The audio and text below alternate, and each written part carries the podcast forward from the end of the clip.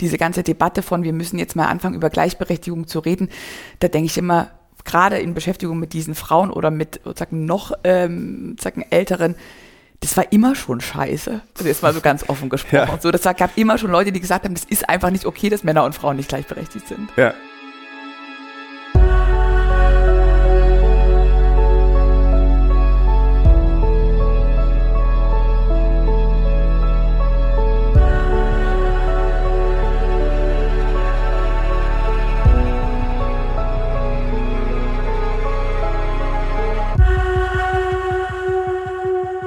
Mein heutiger Gast ist Caroline Würfel. Sie ist Journalistin und Schriftstellerin. Sie kann selber später erklären, ob sie eher Journalistin ist und dann Schriftstellerin oder ob sie Schriftstellerin ist und dann Journalistin. Da gibt es so gewisse Reihenfolgen, die man für sich selbst entscheidet, was wichtig ist. Sie hat ein Buch geschrieben, Drei Frauen träumten vom Sozialismus und dieses Buch habe ich ähm, zufälligerweise gelesen, weil ich erst dachte, ich möchte eigentlich nichts über drei Frauen lesen, die vom Sozialismus träumten. Das können meine Eltern, das sind Helden meiner Eltern und nicht meine eigenen Helden. Ähm, aber dieses Buch hat mich berührt und begeistert. Und die, diese Folge, die wir jetzt, die ihr hört, liebe Hörerinnen und Hörer, kommt ja am 8. März. Einem Feiertag, der in Berlin frei ist, im Rest der Republik nicht. Und dieser Feiertag ist der Internationale Frauentag. Und die meisten Kinder der ehemaligen Deutschen Demokratischen Republik kennen diesen Tag, kennen ihn besser als den Muttertag. Der spielte nämlich in der DDR fast gar keine Rolle. Und ich möchte mit dir, liebe Caroline, darüber diskutieren, ähm, brauchen wir eigentlich noch solche Feiertage? Ist das wichtig? Und was unterscheidet die Frau des Ostens, auch dich, von der Frau des Westens? Und gibt es da überhaupt noch Unterschiede? Und äh, liebe Hörerinnen und Hörer, das wird keine Ostalgie-Folge. Wir versuchen uns zu Maßregeln, wenn man zu sehr in diese Sprache unserer Eltern verfällt. Das möchte ich nämlich nicht. Schön, dass du da bist. Freut mich sehr. äh, bist du jetzt mehr Journalistin oder bist du mehr Schriftstellerin? Wo würdest du dich da einordnen? Das ist schwer zu sagen. Also ich wahrscheinlich ist die, äh, die Wunschantwort ist mehr Schriftstellerin als Journalistin, ähm, aber man kann ja leider nicht nur Bücher schreiben. Ja. Ähm, und ähm, ich glaube, wenn man tatsächlich nur in so Buchprojekten drin hängt, dann würde mir das auch schon fehlen, so, sch so schnelle Sachen mal zu schreiben. Ja, es ist, äh, man darf immer nicht unterschätzen, dass das Schreiben eines Buchs äh, sehr zeitintensiv ist, sehr kopfintensiv. Also ich werde immer traurig beim Schreiben von Büchern. Also ich werde einfach, bin ganz, ein ganz komischer Mensch am Ende eines Buchs, so ganz oll, so, so. Ja, irgendwie will man dann erstmal so heulen. Ja. Ich habe dann, ähm, bevor das Buch äh, fertig geschrieben war, in den letzten drei Wochen, habe ich dieses ähm, letzte Kapitel immer total rausgeschoben man hat mich dann gefragt, warum eigentlich? Und dann stellte ich irgendwie fest, ah, weil ich nicht will, dass es vorbeigeht. Sozusagen die Trauer aufschieben. Ähm, da ich äh, laut Statistik des Uploaders dieses Podcasts auch viele Hörerinnen und Hörer aus Westdeutschland habe, wollen wir die mal updaten, was es bedeutet, wenn man ein Buch darüber schreibt, wenn drei Frauen vom Sozialismus träumen. Wer sind diese drei Frauen, die dort träumen? Und ja, fangen wir damit an. Wer sind denn diese drei Frauen? Also vielleicht noch bevor ich was über diese drei Frauen sage, ähm, dieser Titel Drei Frauen träumen vom Sozialismus, ich glaube, der wäre ja vor 15 Jahren überhaupt nicht möglich gewesen, sondern alle wären irgendwie vor Schock äh, hinten umgefallen, weil dieses Wort ja so extrem, also vor allem Traum und Sozialismus in einen Satz zu packen, ähm, ja total äh, unmöglich ist und glaube ich in wiedervereinigten Deutschland extrem viel Angst und Zittern ähm, auslöst. Aber ähm, bei diesen drei Frauen geht es nicht um ähm, Gruselgeschichten, sondern es ist die Geschichte von drei Schriftstellerinnen, ostdeutschen Schriftstellerinnen, nämlich von Christa Wolf, die ja wahrscheinlich die meisten kennen oder die der bekannteste Name ist, und ihren beiden Freundinnen Maxi Wander und Brigitte Reimann, ähm, die alle drei in der DDR, also wo man sagen könnte, die sind eigentlich die Ikonen ähm, ostdeutscher Literaturgeschichte. Und das ist so spannend. Ähm, ich habe vor drei oder vier Jahren mal mit dem Vater meiner Freundin äh, leicht angetrunken am Ambutstisch das Gespräch geführt, wenn es die DDR geben würde, welche SchriftstellerInnen wären eigentlich Nobelpreisträger geworden? Dass eigentlich diese drei Frauen außer Christa Wolf eigentlich verschwunden sind aus diesem, in dieser internationalen und auch in dieser deutschen Wahrnehmung der Literatur. Und die drei Frauen, und das erfährt man ja auch in deinem Buch, sind extrem besonders. Also sie haben es eigentlich nicht verdient, äh, zu verschwinden, weil sie im vermeintlich falschen Staat Literatur gemacht haben. Naja, und bei Christa Wolf, also ich glaube auch, die wäre die äh, most likely Anwärterin gewesen, aber wenn du dir anguckst, was mit ihr passiert ist nach 89, 90, die ist ja wirklich durch die Feuilletons gejagt worden. Und glaube ich, diejenige, die sich ja am meisten ähm, ja, diesem Diskurs und Streit auseinandersetzen musste, ähm, hat sie frei geschrieben oder war sie eigentlich nur ein Puppet sozusagen des Systems? Was natürlich auch daran liegt, dass die anderen beiden ähm, sehr früh gestorben sind. Die sind ja beide schon in den 70er Jahren an Krebs ähm, gestorben. Aber weil du gerade sagst, die sind verschwunden, würde ich dir auch widersprechen, weil Brigitte Reimann hat ja gerade so einen total großen Moment nochmal. Ähm, Aufbau hat vier ihrer Bücher nochmal neu aufgelegt und dieses Buch Die Geschwister, was echt ein ähm, interessantes Buch ist, auch für unsere Zeit. Da wird ja die Geschichte erzählt ähm, von Geschwistern, ähm, wo die einen in den Westen abhauen und ähm, sagen, die Schwester mhm. hier bleibt ähm, und äh, sozusagen kurz nach dem Mauerbau und wo man eigentlich über sozusagen die Spaltung der Gesellschaft anhand einer Familie ähm, redet, was uns ja heute auch wieder umtreibt. Und dieses Buch, Die Geschwister, ist jetzt gerade bei Penguin, ähm, diesem ähm, Verlag in der Reihe Modern Classics, äh, übersetzt worden und in Großbritannien und Amerika erschienen und ähm, geht total ab. Das ist krass. Ja. Gibt's da, sie hat ja kein Kind gehabt. Äh, nee. Gibt es da irgendwelche Erben, die davon noch was haben könnten? Oder hat Pinguin einfach jetzt so, yes, wir müssen das Geld, die Einnahmen nie teilen? Weiß ich gar nicht so genau. Also die hat ja noch ihre Brüder, ähm, die ähm, noch leben, aber ähm, was die davon abkriegen, der Nachlass bei ihr ist ja dann bei ihrem Ehemann Nummer 4 gelandet und das soll nicht so ganz easy gewesen sein. Und Ehemann der, Nummer 4 ist mhm. der... Ist der Arzt. Ähm, ähm, der äh, nicht so nett gewesen sein War soll. das der, der geraucht hat und der so dick war in deinem Buch? Ja, genau. Okay. Der ja. Dicke, genau. Der Dicke. Im Buch heißt er der Dicke. Ja. Ähm, der immer in die Flasche gefallen ist. Ich fand, als ich diese drei Lebensläufe gelesen habe, dieser drei Frauen, hatte ich das, mein erster Eindruck war, das gibt's doch gar nicht. Die, die leben ein Leben, wofür Frauen 50, 60 Jahre später kämpfen. Und wenn du dir den, ähm, den Feminismus der dritten, die dritte Generation, vierte, ich weiß gar nicht, wo wir gerade sind, anguckst, hast du das Gefühl, da werden über so basale Sachen ähm, diskutiert. Sowas wie gleich Gender Pay Gap, Orgasm Gap. Das sind so Dinge, die jetzt diskutiert werden im Jahr 2023. Und besonders bei Gender Pay Gap und Orgasm Gap hat ja Brigitte Reimann zum Beispiel gesagt, das gibt's gar nicht für mich. Ich hole mir meine Orgasmen, wie ich will und ich will auch das Geld haben, wie ich möchte. Wie kann das sein, dass dieses Wissen, das Frauen in den 50er und 60er Jahren hatten, auch meine Oma zum Beispiel, wieder weg ist, gefühlt? Oder darum wieder gekämpft werden muss, weil das Wissen ist ja da.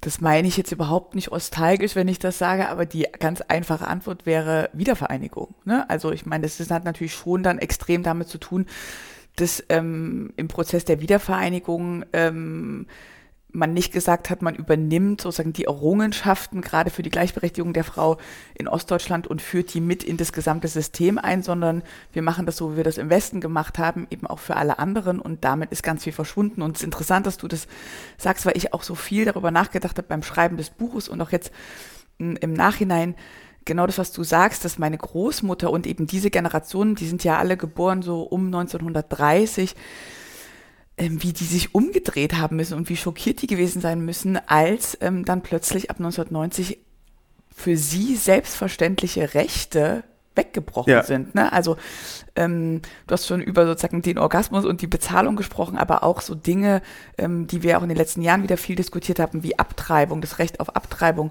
ähm, meine Großmutter hat immer gesagt, das habe ich nebenbei in der Mittagspause gemacht, weißt du? Also ja. da gab es ja ähm, und auch nicht nur was den Alltag angeht, sondern auch was ähm, Gleichberechtigung im Gesetz ähm, meint, wurde ja in der Verfassung 1949 war ja ganz klar festgeschrieben, äh, gleiche Bezahlung, Gleichberechtigung, ähm, am Arbeitsplatz, aber auch zum Beispiel stand da da, dass der Vater sich in Hausarbeit und in Familienerziehung gleichberechtigt mit der Frau ähm, äh, ja, sozusagen kümmern muss. Ja. Hat in der Realität jetzt auch nicht so gut geklappt, aber immerhin, ich meine, was im Gesetz steht, macht ja trotzdem was. Warum, deiner Meinung nach, ist der Sozialismus frauenfreundlicher gewesen? Oder warum ist der Sozialismus frauenfreundlicher? Ich habe eine Ahnung, aber ich würde deine Meinung gerne dazu hören. Ist natürlich, finde ich jetzt keine leichte Frage, so, weil natürlich das mit dem Sozialismus ähm, eine komplizierte Sache ist, aber ich glaube am Anfang oder zumindest im Sozialismus der DDR, der ja am Anfang ähm, dastand oder diese Idee, die man verfolgt hat, da ging es ja extrem, und das ist auch das, was, glaube ich, diese drei Frauen dann ähm, sozusagen dazu verführt hat, sich diesem Sozialismus oder dieser Idee hinzugeben, war dieses große Wort Selbstverwirklichung. Ja? Ähm, also Gleichberechtigung und Selbstverwirklichung. Und ich glaube, das war das, was ähm, den Sozialismus getragen hat und warum das eigentlich für die Frauen so viel besser war, weil man wirklich gesagt hat, ähm, klar soll man in der Gemeinschaft leben, aber man soll eben am besten einen Weg für sich finden, um ähm, so viel beizutragen, wie man kann. Ich finde das faszinierend, ähm, äh, besonders weil meine Großmutter eben im, Kult, in der Kultur, im Kulturbetrieb tätig war als, als Juristin, ähm, dass es für jeden Kulturschaffenden, wenn er sich jetzt nicht gegen den Staat gestellt hat, immer ein Platz existierte. Also für Theaterschaffende. Also es gibt diesen ganz tolles Beispiel. Meine Oma hatte mir das immer erzählt, dass ähm, sie so traurig nach der Wende war, weil all ihre Freunde sich umgebracht haben. Und dann habe ich so gefragt, oder viele Freunde haben sich umgebracht. Dann habe ich, warum bringen die sich denn um, Oma? Das hat sie erst später mir erklärt. Und sie meinte, weil sie keinen Platz mehr in dieser Gesellschaft haben. So, es gab irgendwie in jedem scheiß Kaff ein kleines Theater, eine Bühne. Und an diesem Theater gab es einen Intendanten und es gab eine Dramaturgin oder eine Kostümbildnerin und die waren eben fest angestellt. Mhm. Und nach dieser, und mit einer Selbstverständlichkeit fest angestellt. Natürlich braucht äh, ein Ort mit 2000 Einwohnern eine Bühne, ein Theater oder irgendwie ein kleines Kino. Und das war weg und damit auch dieses Selbstverständnis. Und jetzt habe ich vergessen, was ich erzählen wollte. Ich wollte, glaube ich, nur diese Anekdote. Wie fing das Gespräch an? Mit. Äh Wir sprachen über die Selbstverwirklichung. Selbstverwirklichung, genau.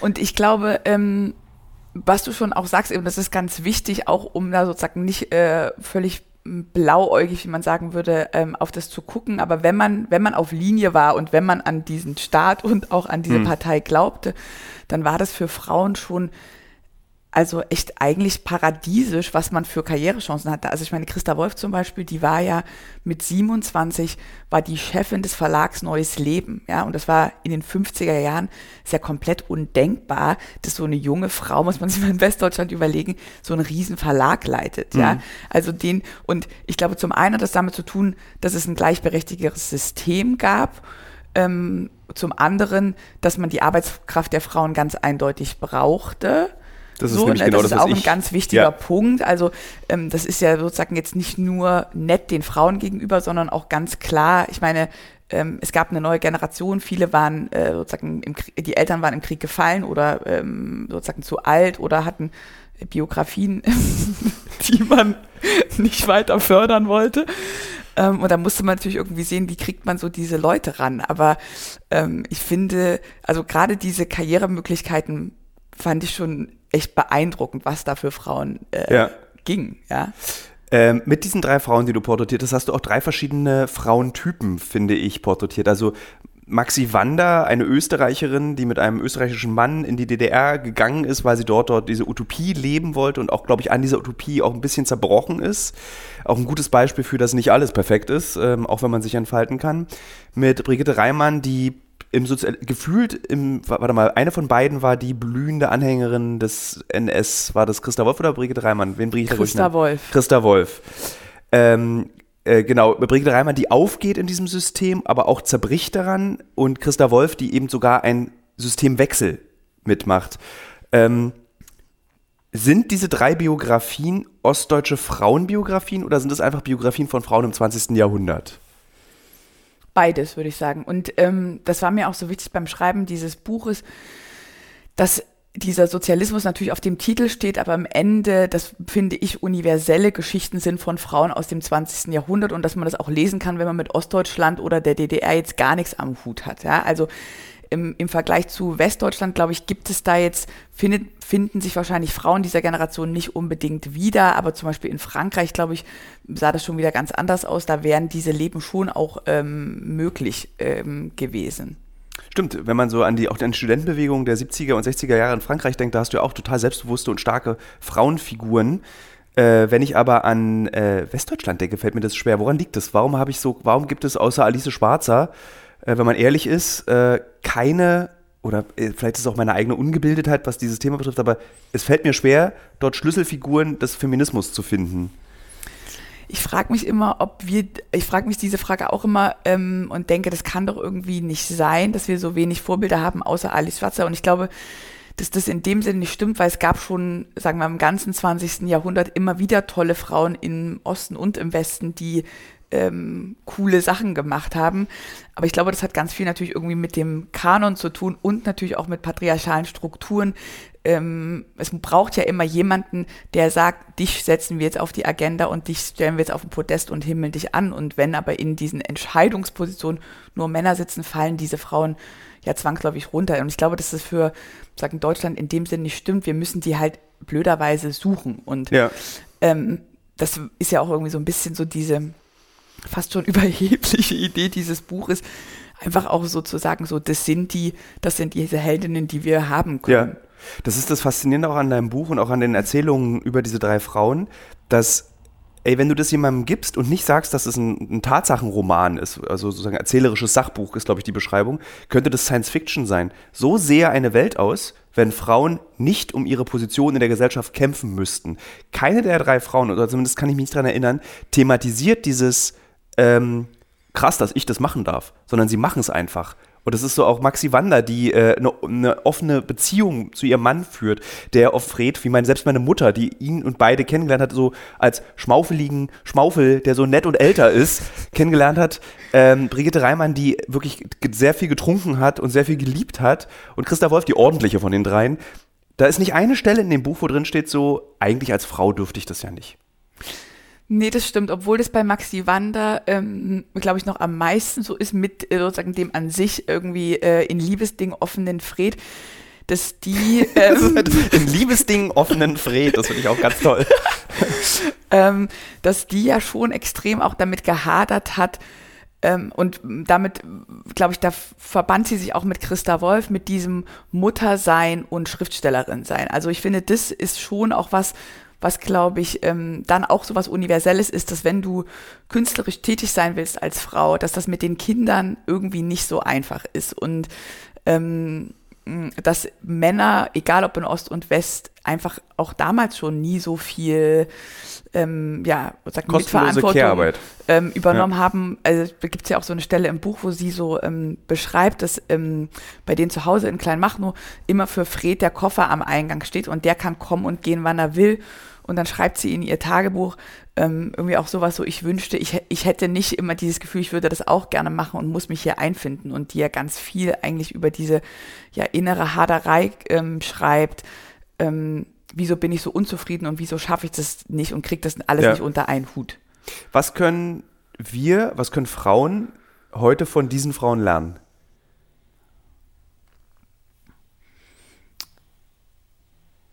Ich glaube, also ganz einfach ähm, ähm, den Mut auszubrechen und den Mut, sich nicht in Konventionen ähm, äh, ja, oder von Konventionen einnehmen zu lassen. Und ähm, ganz praktisch, zum Beispiel, wenn wir gerade bei Wanda sind, ähm, dass es eben nicht einfach ist, äh, Kinder zu haben und zum Beispiel zu schreiben. Ähm, und dass dieser, ja, also diese Herausforderung sich möglicherweise auch gar nicht lösen lässt, aber ähm, was du auch schon gesagt hast, was wir schon angesprochen haben, ich meine, ein Liebesding, das eigentlich, also diese ganzen Vorstellungen, die wir haben, wie soll, oder sagen wir mal, altmodischen, konventionellen, traditionellen Vorstellungen von Liebe, dass die, dass es sich schon lohnt, die mal zu überprüfen. Und ähm, dass wir auch das finde ich auch eine wichtige Lektion, eben nicht die Ersten sind, die darüber nachdenken, ähm, was eigentlich Partnerschaft heißt oder heißen mhm. kann, sondern dass es Frauen gab, die das halt schon vor 50 Jahren gemacht haben. Was ich total schön fand, auch an Maxi Wander und an den Erzählungen, war der Schmerz, den du mit aufgeschrieben hast. Also, dass es, also man ein, dass man eine moderne und offene Beziehung führen kann, aber das heißt nicht, dass es nicht wehtut. Also genau, und ich glaube, eine Lektion daraus ist, so originell sind wir nicht und wir sind auch nicht so progressiv, wie wir sozusagen heute denken, sondern im Gegenteil, diese Gedanken geradezu ähm, selbstbestimmtem Leben, zu Freiheit als Frau, ähm, wir sind nicht die Ersten, die die formulieren, sondern es gibt die Frauen und ähm, äh, es gibt, glaube ich, in jedem Jahrhundert Frauen, die sich darüber beschweren, dass das irgendwie uncool ist, dass ja. keine Gleichberechtigung herrscht. Also auch diese ganze Debatte von, wir müssen jetzt mal anfangen, über Gleichberechtigung zu reden, da denke ich immer, gerade in Beschäftigung mit diesen Frauen oder mit sozusagen noch ähm, sozusagen älteren, das war immer schon scheiße. Also jetzt mal so ganz offen gesprochen. Ja. So, das gab immer schon Leute, die gesagt haben, das ist einfach nicht okay, dass Männer und Frauen nicht gleichberechtigt sind. Ja. Was hast du von diesen drei Frauen gelernt? Äh, ich meine, sie haben sehr viel Platz in deinem Gehirn eingenommen. Sie haben da gewohnt drin in deinem Kopf. Also wenn ich mal in deinen schreiberischen Kopf reingucken äh, darf. Was haben die dir beigebracht? Für dich und für als Frau in dieser Gesellschaft? Oder haben sie dir überhaupt was beigebracht? Also sie haben mir zum ersten haben sie mir ziemlich viel übers Schreiben beigebracht. Ähm, das fand ich auch ganz toll. Tatsächlich. Das ganz, auch während man das Buch liest, man kriegt, man, man, ist, man hat, ich hatte, ich wollte mit meinem neuen Buch die ganze Zeit, je, auf jeder Seite wollte ich anfangen, weil einfach dieses, dieses Schreibgefühl, was du mit aufschreibst, wie toll Schreiben sein kann, wirklich, das transportiert sich auf jeder Seite. Und ich glaube, ich habe durch dieses Buch auch echt nochmal so verstanden, was so diese Schönheit am Schreiben ist. Also die drei haben ja wahnsinnig viel Tagebuch geschrieben. Ich habe jetzt auch wieder angefangen, Tagebuch zu schreiben. Das ist zum Beispiel eine Sache, ähm, die ich von denen gelernt habe, so ganz praktisch.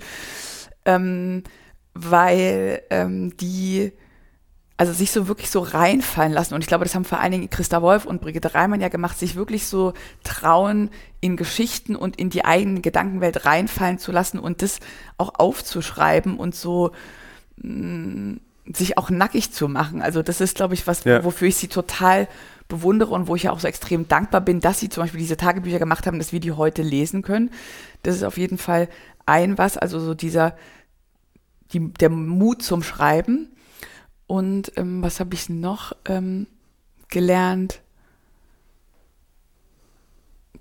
Wahrscheinlich, dass ja eben Konventionen alles ein Scheiß ist und man als Frau, also ich glaube, was ich gelernt habe, ist dieses bei sich bleiben. Ja. ja das klingt ja immer so banal.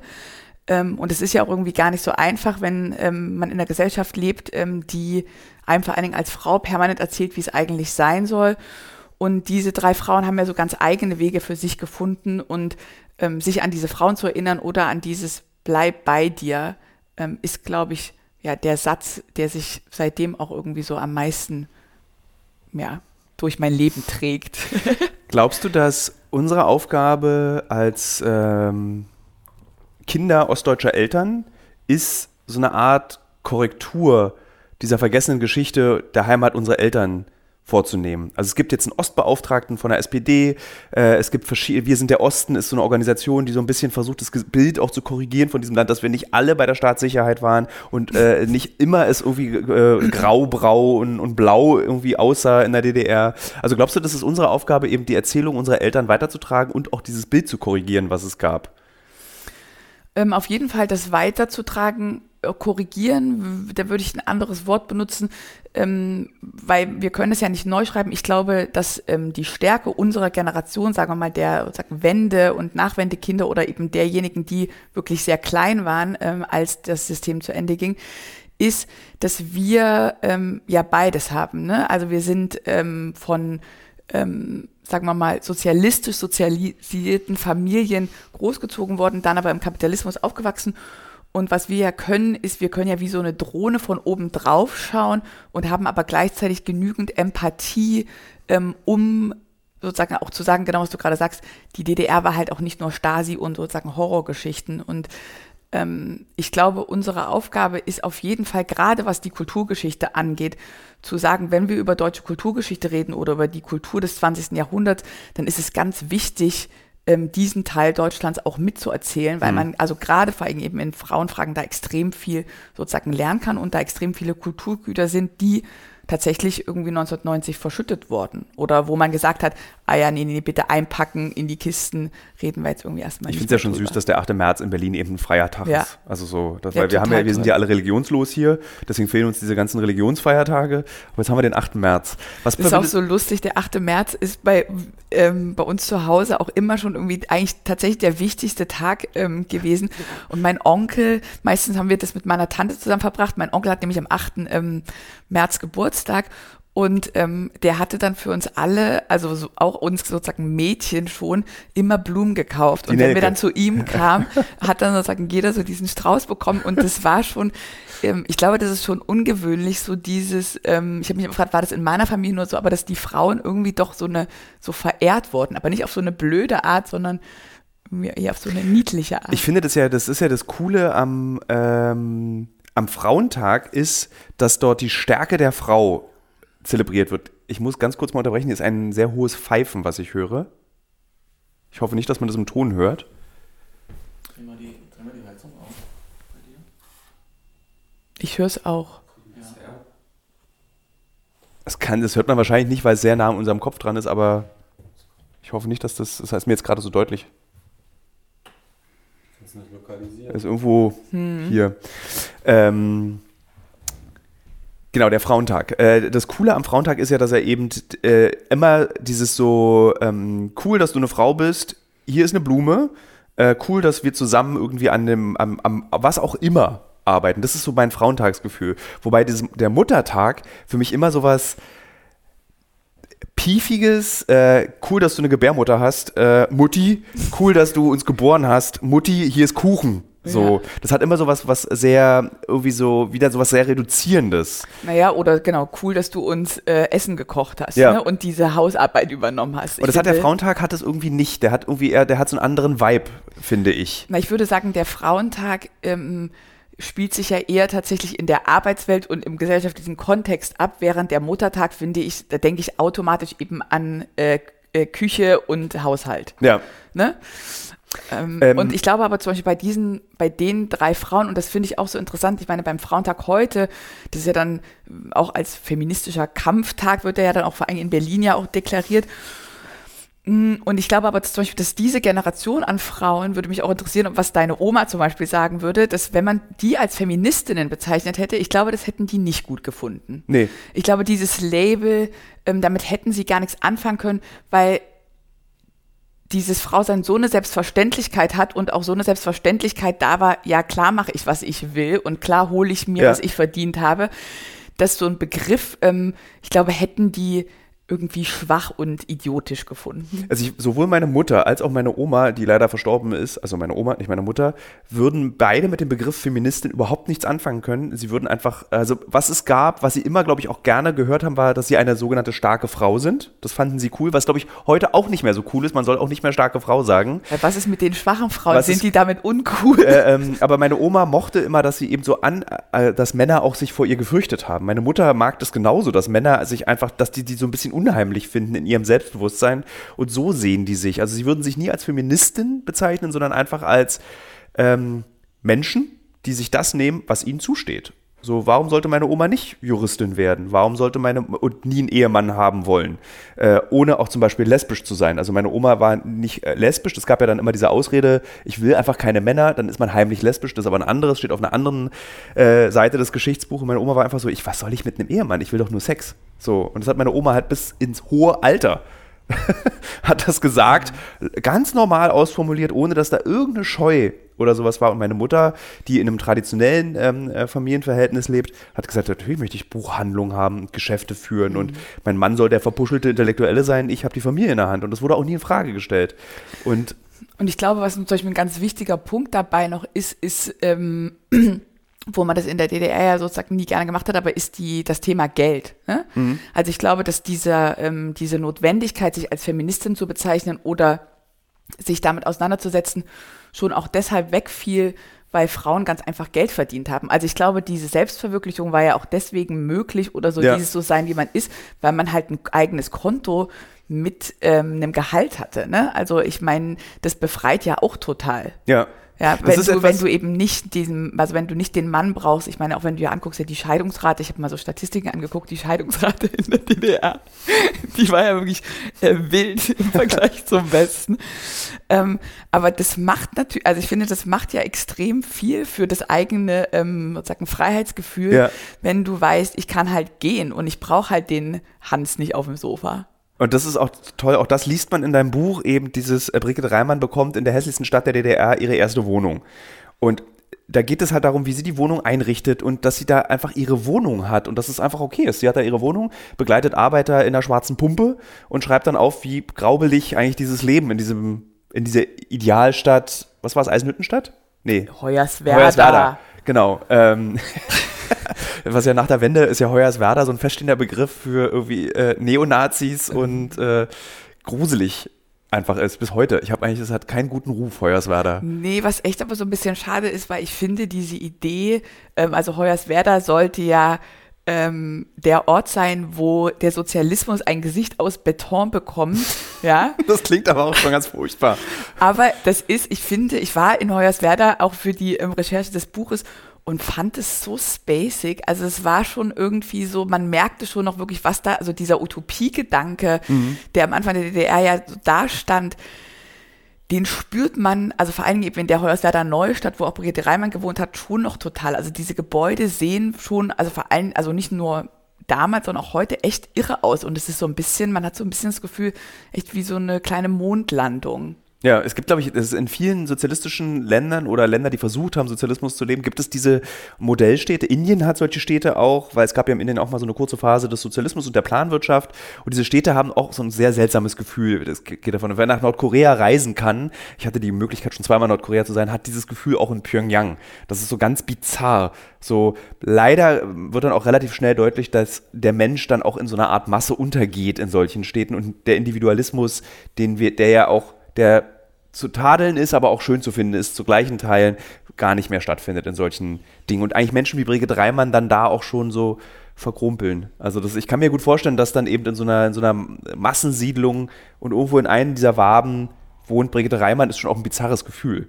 Ja, so. total. Und fand sie ja dann auch, also die Ernüchterung kam ja dann auch relativ schnell. Ähm, nach, glaube ich, drei Jahren oder so war sie, genau dieses Bienenwabenbild hat sie ja dann auch benutzt und war so wie, ähm, irgendwie gute Idee, wie man sich das vorgestellt hat, aber wenn alle vollgestopft in so eine Platte äh, leben und die Wände sehr dünn sind und man eigentlich permanent irgendwie so Geschrei äh, von anderen Leuten hört, so nett war das dann nicht. Und das fehlten ja auch so ähm, ganz praktische Dinge wie zum Beispiel irgendwie ein Kaufhaus, wo man mal einkaufen gehen kann mhm. oder so kulturelle Sachen. Und sie hat ja dann, weil sie das irgendwie so, ähm, ja, ähm, kalt und wenig individuell fand, hat sie dann ja in Hoyerswerda den Jugendclub, den gibt es bis heute gegründet, weil eines der auch coolen Dinge an Reimann war, die hatte eine super gute Jazz-Plattenkollektion und hat dann, heute würde man sagen, aufgelegt für die, für die Teenies in Hoyerswerda.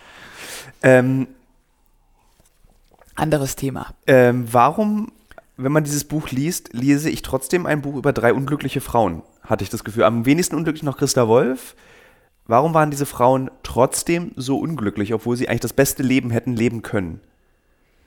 Naja, das ist eben diese Sache mit dem Sozialismus. Ne? Diese Idee war so total schön, aber in der Praxis, da haben wir jetzt auch noch gar nicht so viel drüber gesprochen, was auch die Frauen angeht, ist, man hatte das im Gesetz äh, deklariert, dass es eine Gleichberechtigung gibt, aber in der Realität sah das natürlich ähm, nicht so aus, sondern diese Dreifachbelastung, die ja auch ganz viel ähm, sozusagen nach der Wende beschrieben worden ist, mh, mm, die gab es natürlich schon und ähm, äh, Realität und Traum sind eben zwei unterschiedliche Dinge. Und ich glaube, diese drei Frauen, die ja wirklich mit so großem Hurra ähm, in dieses System rein sind und da Karrieren gemacht haben, ähm, sind dann ja schon auch immer wieder eingenordet worden, beziehungsweise von dem System ähm, gebrochen worden. Also bei Brigitte Reimann ähm, passierte dieser erste Versuch schon relativ früh, als ähm, die Stasi versucht hat, sie als EM äh, sozusagen mit zu instrumentalisieren. Und ähm, das Druckmittel war, ähm, dass, wenn sie mitmacht, ihr erster Mann eher aus dem Knast kommt. Mhm. Ähm, und ähm, bei Christa Wolf war das ja tatsächlich so, dass nach diesem sozusagen sogenannten Kahlschlagplenum 65 ähm, die komplett zusammengebrochen ist, weil sie so war, meine Vorstellung in meinem Kopf und wie ich mich verhalte, scheint komplett konträr zu sein zu dem, was dieses System von mir will. Und das hat sie überhaupt nicht verstanden und ist dann in Therapie gegangen, was mich ehrlich gesagt auch überrascht hat, mhm. dass man tatsächlich zum äh, Therapeuten damals schon ging, aber offensichtlich ähm, gab es das und es war auch nicht ungewöhnlich, weil Wanda ist auch zum Therapeuten dann ich gegangen. Ich sehe da ganz stark eine äh, Bachelor- bzw. Masterarbeit Psychotherapie ja. in sozialistischen ja. Ländern. Ja, ja. absolut. Ähm, und die dann so da saßen und einfach nicht, und ich glaube, da, wenn man über die DDR spricht, muss man sie natürlich auch immer im größeren Kontext sehen, nämlich auch als ähm, Nachfolge des Nationalsozialismus. Und ich glaube, bei Christa Wolf zum Beispiel diese, also erst diese extreme Scham, da ähm, beim ähm, BDM mitgelaufen, also nicht nur mitgelaufen zu sein, sondern das auch mit angeführt zu haben und da an diese nationalsozialistische Ideologie geglaubt zu haben, diese Scham zu überwinden, indem man ähm, sich dann auch diesem absoluten Gegenentwurf anschließt und dann aber wieder feststellt, dass das, was in deinem Kopf ist und das, was da draußen passiert, nicht übereins ist. Also das ist schon fast mm, mm, etwas, was einen auch irgendwie so schizophren macht. Ne? Und ich meine, ich habe dann immer gedacht, warum hat Christa Wolf oder warum haben die dann alle nicht irgendwie oder spätestens nach dem ähm, Prager Frühling, wo alle drei gesagt haben, irgendwie ist das doch absurd, was hier passiert und nicht tragbar, warum sie nicht gesagt haben, sie gehen ja, mhm. und das Land verlassen haben. Aber ich glaube, sich das einzugestehen, ähm, dass man möglicherweise vielleicht an gar nichts glaubt, das war auch in dieser Zeit oder im 20. Jahrhundert irgendwie nicht vorgesehen. Würdest du sagen, dass diese Frauenbiografien, die du aufgeschrieben hast und dieses Leben, was diese Frauen gelebt haben, dass das eigentlich noch viel stärker in, einbezogen werden muss in diese ganze Feminismusdebatte? Muss man den sozialistischen Feminismus, gibt es das überhaupt als Begriff? Ich finde es ja immer sehr praktisch, wenn mein Leben korreliert mit den Werbepartnern und Partnerinnen, die ich habe. Zurzeit mache ich eine große Recherche zum Thema Marathon. Demzufolge muss ich natürlich auch wissen, wie man einen Marathon läuft und trainiere tatsächlich dafür. Nicht, weil ich Ü40 bin, sondern wirklich, weil ich als Journalist ein bisschen etwas über dieses Marathon-Business herausbekommen möchte. Und Teil dieses Marathon-Trainings ist ja nicht nur regelmäßiges Laufen und an den Gedanken im Kopf, die dabei entstehen, zu verzweifeln. Nee, Teil dieses Trainings ist auch Ernährung. Und wisst ihr was? Was richtig praktisch ist, ich glaube, ich könnte keinen Marathon laufen, wenn es nicht Podcasts gäbe. Und ein Podcast, den ich während des Laufens höre, um dieses alle zwei Tage zehn Kilometer Laufen für die Grundausdauer zu ertragen, ist der Powerbrains Podcast. Powerbrains, das Sporternährungsquiz, powered by Powerbar ist ein Podcast, in dem es um Ernährung geht, aber nicht langweilig, sondern da werden Fragen geklärt, wie ob Magnesium zum Beispiel gegen Muskelkrämpfe hilft. Zum Beispiel die Frage, wie wichtig sind Kohlenhydrate in der Sporternährung und ist es eigentlich für jede Sportart gleich? Also zum Beispiel wisst ihr ja als regelmäßige Hörer dieses Podcasts, ich bin ja auch passionierter Schwimmer und passionierte Schwimmer essen ja nach dem Schwimmen immer einen Döner. Ich kann euch schon mal sagen, da muss man jetzt keine Folge für hören, ist nicht so sinnvoll. Aber vorm Schwimmen ein Teller Nudeln ist sinnvoll. Warum? Das beantwortet eben der Power Brains Podcast. Können da zum Beispiel auch, eine Frage, die mich auch schon beschäftigt hat, können zu viele Proteine der Niere schaden? Und welcher Profi feiert seinen Sporterfolg mit Beefy und Bier von der Tankstelle? Alles Fragen, die für Sportler und Sportlerinnen wichtig sind. Das Gute an diesem Podcast ist, der ist nicht langweilig. Der ist eben äh, wissenschaftlich, aber auch gleichzeitig ein spannender Mix aus Quizshow zum Mitraten. Dazu gibt es Interviews, Anekdoten und sehr aufschlussreiche Wissensvermittlungen mit Host Dani Herzog. Bis zum 14.03. gab es folgende Gäste. Der Ironman-Gewinner und Triathlet Sebastian Kienle, Legende Joey Kelly, TikTok-Fitnessstar Joe Wünsche und andere Gäste aus der Staffel sind René Adler, Otto Bulletproof, Jonas Deichmann, Imke Salander, Maren Schiller, die ich im Übrigen auch für die Recherche treffe, und viele mehr. Jeden zweiten Donnerstag erscheint eine Folge und ihr könnt es auch als Videopodcast gucken auf dem Powerbar YouTube-Kanal. Ja, ich würde sagen, wenn ich es beim Laufen höre, könnt ihr es auch beim Laufen hören oder wenn ihr die Innenseite eines Backofen reinigt oder wenn ihr Staubsaugt oder wenn ihr ähm, lange Pendelstrecken mit der U-Bahn habt, Straßenbahn oder im Auto. Egal. Es ist ein guter Weg, um die Zeit zu vertreiben. Es ist ein guter Weg, etwas über den eigenen Körper zu lernen. Also auch wenn diese Frauen und unsere Omis und unsere Mütter sich geweigert hätten, als Feministin sich bezeichnen zu lassen, haben sie ja trotzdem einen Beitrag geleistet in dieser gesamten feministischen Debatte wie, also muss das mehr beachtet werden? Muss das irgendwie mit einbezogen werden? Muss das in die Studien mit einbezogen werden, dass diese Frauen, du zum Beispiel, eben auch ostdeutsch sozialisiert, ja anders bist?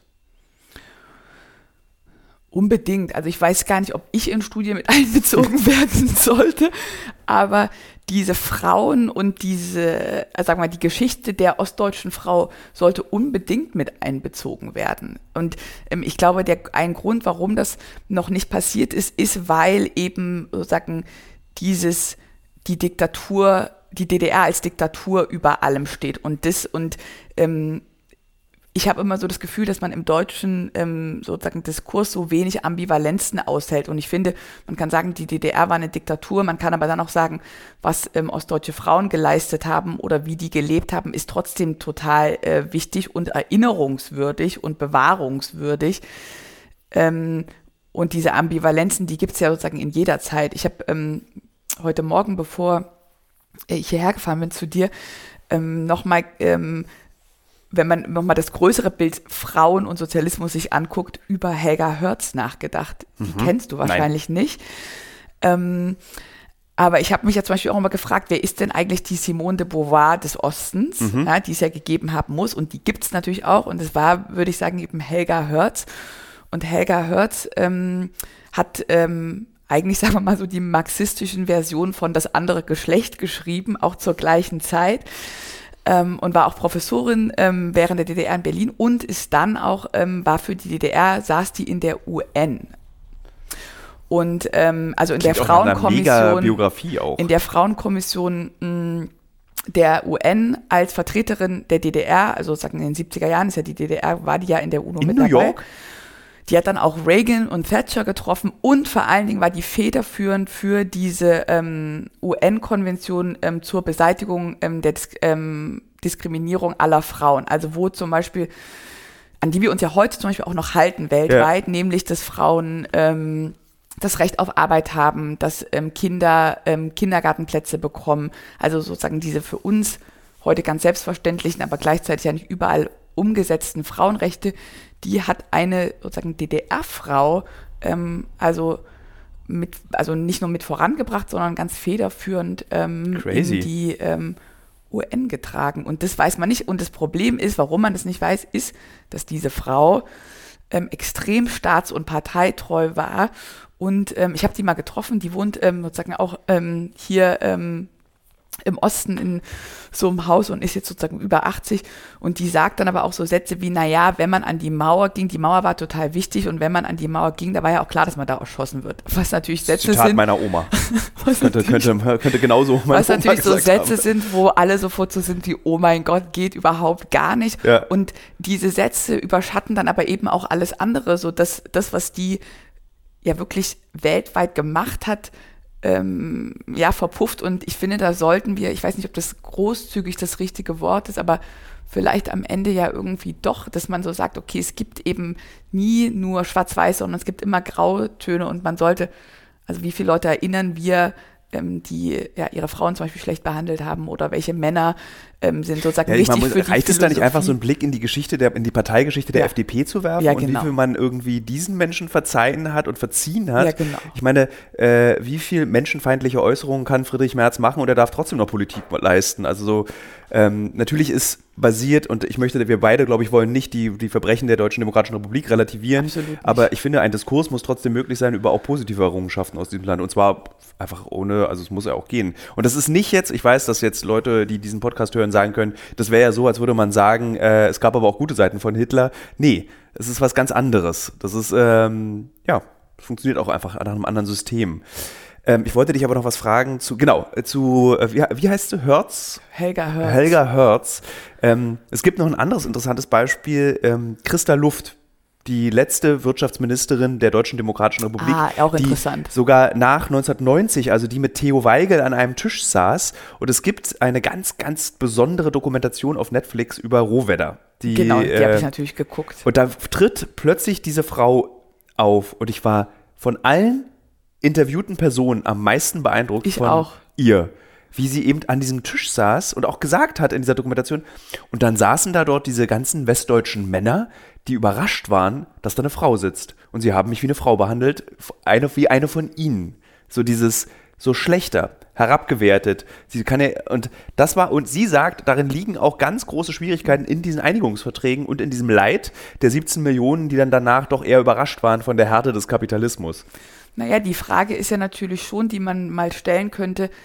Ähm, der Grund, warum wir uns an, äh, wie nanntest du es, den sozialistischen Feminismus ähm, nicht erinnern, ist es, hat es tatsächlich nur damit zu tun, ähm, dass die DDR ähm, eine Diktatur war oder hat das im Endeffekt eben auch damit, also erzählt es nämlich auch total viel über ja, die patriarchalen festgefahrenen Strukturen Westdeutschlands, die überhaupt gar kein Interesse daran haben, Vorbilder ähm, ja, sozusagen herauszustellen, weibliche Vorbilder, ähm, die sagen könnten, ähm, wie es geht.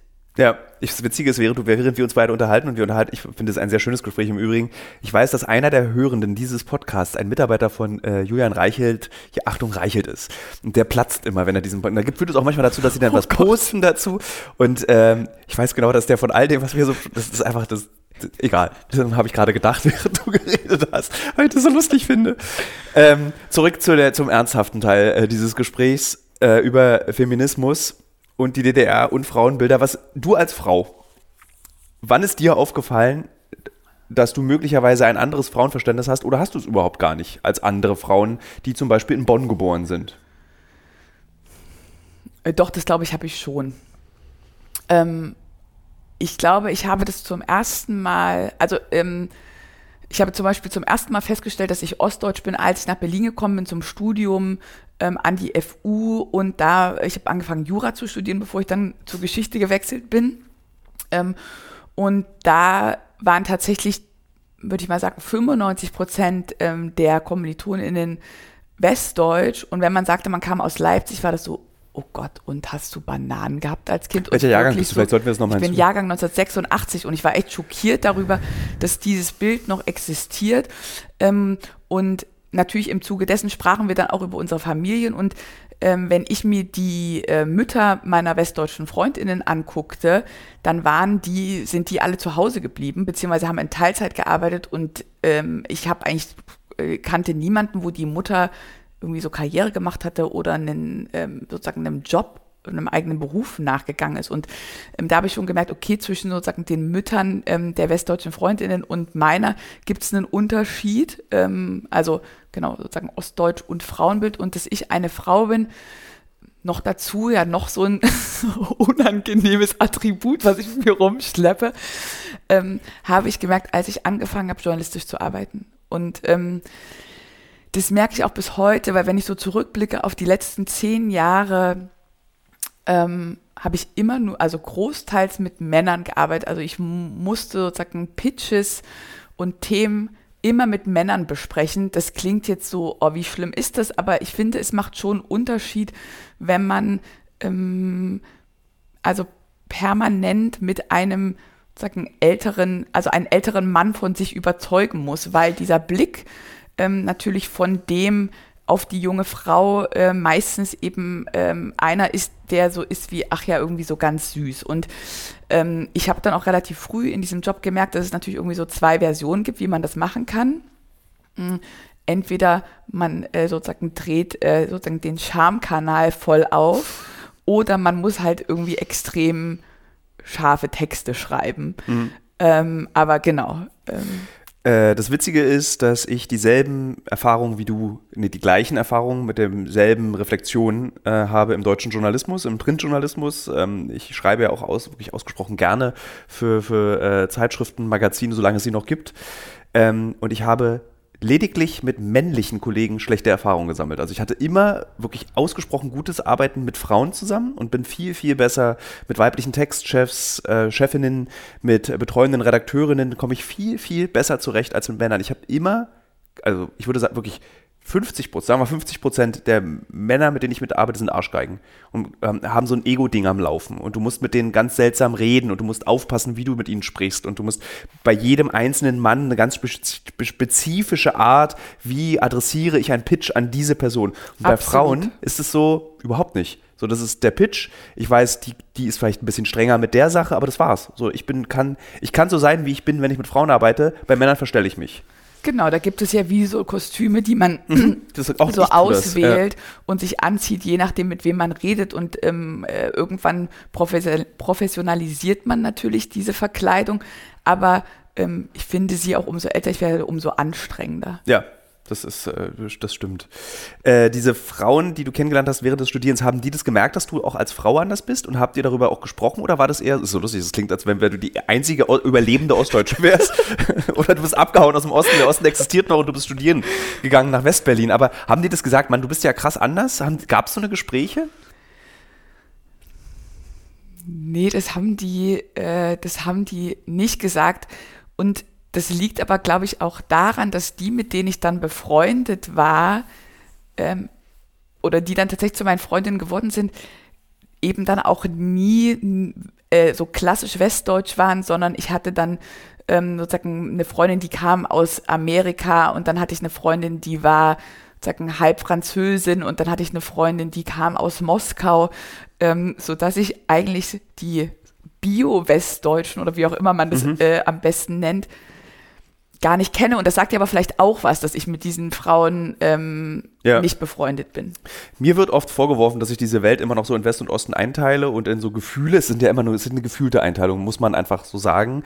Ähm, manchmal sogar sehr streng wird mir das vorgeworfen. Aber es gibt auch, äh, besonders unter den äh, schreibenden Frauen, habe ich das Gefühl, so, so immer lauter werdende Stimmen. Es gibt welche, die aggressiv, Myrna Funk ist eine Autorin, die ausgesprochen FDP-liberal für die Rechte der Frauen sich einsetzt und sagt, ich bin halt eine Ostfrau und ihr Westfrauen, und sie sagt, das sind so Aussagen, ihr seid einfach, ihr seid Versagerin. So, ist einfach, das ist ihre, so fühlt sich das an, nee, eigentlich fühlt sich nicht so an, sie postet genau das. Bei Instagram hat auch ein Buch gerade darüber geschrieben, Who Cares heißt es. Ähm, dann gibt es so Autorinnen wie Greta Taubert, die so ganz sanft äh, aus Leipzig heraus auch äh, Hommagen an Maxi Wander schreiben, indem sie ein Buch veröffentlichen, das äh, Guten Morgen, du Süßer, wo sie so über ostdeutsche Guten Männer. Guten Morgen, du Schöner. Äh, du Schöner, wo sie über. Ähm, Tolles Buch. Äh, wirklich schönes Buch, äh, ostdeutsche Männer schreibt und ihre Karrieren. Ähm, und jetzt habe ich schon wieder meine Frage vergessen. Äh, du, ich glaube, du wolltest ja gerade so aufblättern, welche verschiedenen sozusagen genau. Versionen genau. es gibt ähm, in dem Ost-West-Diskurs, ähm, wie man als Frau. Genau. Und wenn wir das sehen und betrachten und immer lauter werdenden Stimmen erkennen, wie überwinden wir das? Weil wir müssen doch irgendwann mal ein Deutschland wieder werden, eine Gruppe von Menschen. Wie, wie äh, überwinden wir das? Müssen wir das überhaupt überwinden? Nee, weil wir sind ja, also ich meine, die Idee von Demokratie und ist ja auch, dass es verschiedene Stimmen gibt. Und ich finde zum Beispiel in, gerade in diesem Ost-West-Diskurs, ich glaube, dass der natürlich zwangsläufig wird der weniger werden. Also ich habe dann mich jetzt gefragt, weißt du, unsere Generation, wenn die Kinder bekommt, klar würden wir denen davon erzählen, aber wie sehr steckt es noch in denen drin als äh, in dir und in mir, wo das ja tatsächlich diese Prägung unmittelbar ist. Also weil entweder wir äh, sozusagen schon denkende Kinder waren, als die Mauer fiel, oder äh, von Eltern erzogen wurden, bei denen, also deren Leben das bestimmt hat ich habe, ähm, da will ich äh, kurz unterbrochen, äh, dich unterbrechen, ähm, da ich als heimliches Hobby gerne so Ostberliner Battle Rap höre, die sind so um die 20. Und da habe ich das Gefühl, da ist noch sehr viel Osten und Ostberlin drin. Hm, also ich glaube, das lässt sich gar nicht so schnell so rausmändeln aus, aus, aus, der, aus der. Und das ist ja aber auch so total gut. Also ich glaube ja sozusagen so viele, umso mehr Perspektiven und umso mehr Diskurs es über Sachen gibt, umso interessanter ist es ja auch. Also ich finde das ähm, ehrlich gesagt total toll, dass es dann Leute wie Mirna gibt oder eben Greta Taubert, die äh, da jede ihre eigene Idee reingeben und zur Diskussion stellen. Also ähm, ich fand zum Beispiel auch in diesem, äh, sagen wir mal, Ostdiskurs ähm, der letzten Jahre, habe ich, ähm, gab es ja dann so Stimmen, die besonders ähm, groß waren und vor allen Dingen eben hatte ich das Gefühl, besonders laut wurde dann die zu sagen, wir müssen stolz darauf sein, Ostdeutsche zu sein. Dieser mhm. neue, finde ich auch schwierig, neue, was ich genau eben so schwierig finde und, oder wo man dann so sagt, der Osten ist Avantgarde äh, wo es ehrlich gesagt mir so, also ich mich so automatisch verkrampfe, weil ich dann denke, naja, ähm, klar, Deutschland war mal getrennt, aber sie teilen dann, Ost und West teilen ja eine sozusagen ähm, gleiche Geschichte, was äh, die Geschichte vor 1945 angeht und da muss man, finde ich, extrem aufpassen. Ähm, aber da habe ich mir zum Beispiel gedacht, das wäre irgendwie äh, gut, wenn man diese Stimmen zum einen dieses neue Ostbewusstsein hat, aber dann auch Leute sagen, ich finde es irgendwie völlig bekloppt, dass wir über den Osten reden oder mhm. ähm, ich finde, die westdeutschen Frauen ähm, sind Versagerinnen ähm, oder eben auch nicht. Also das bereichert ja nur und ich glaube, in den letzten 30 Jahren ist es ja jetzt nicht so gewesen, dass wir extrem viel über Ost und West geredet hätten. Nee. Ja, also man muss ja mal sagen, die 90er Jahre waren eben von dieser Stasi-Diskussion bestimmt. Zu Recht auch, ist ja auch wichtig, ganz ja. wichtig, dass man erstmal sozusagen diese staatlichen Ungerechtigkeiten und Repressionen aufgearbeitet hat. Aber jetzt zu sagen, jetzt lass uns mal den sogenannten weichen Themen widmen und tatsächlich erzählen, äh, ist doch super, irgendwie diese ganzen Lebensgeschichten, die man da auf einmal wieder ausgräbt. Ja. Würdest du sagen, dass da jetzt so ein Revival auf uns zukommt? Also, dass diese drei Frauen träumen vom Sozialismus, wird irgendwann so unsere drei Kosmonauten träumen vom Weltall, äh, 17 äh, Fußballerinnen äh, träumen von der Weltmeisterschaft. Also wird es jetzt kommen, dass wir auch andere Geschichten und regulärere Geschichten erfahren werden?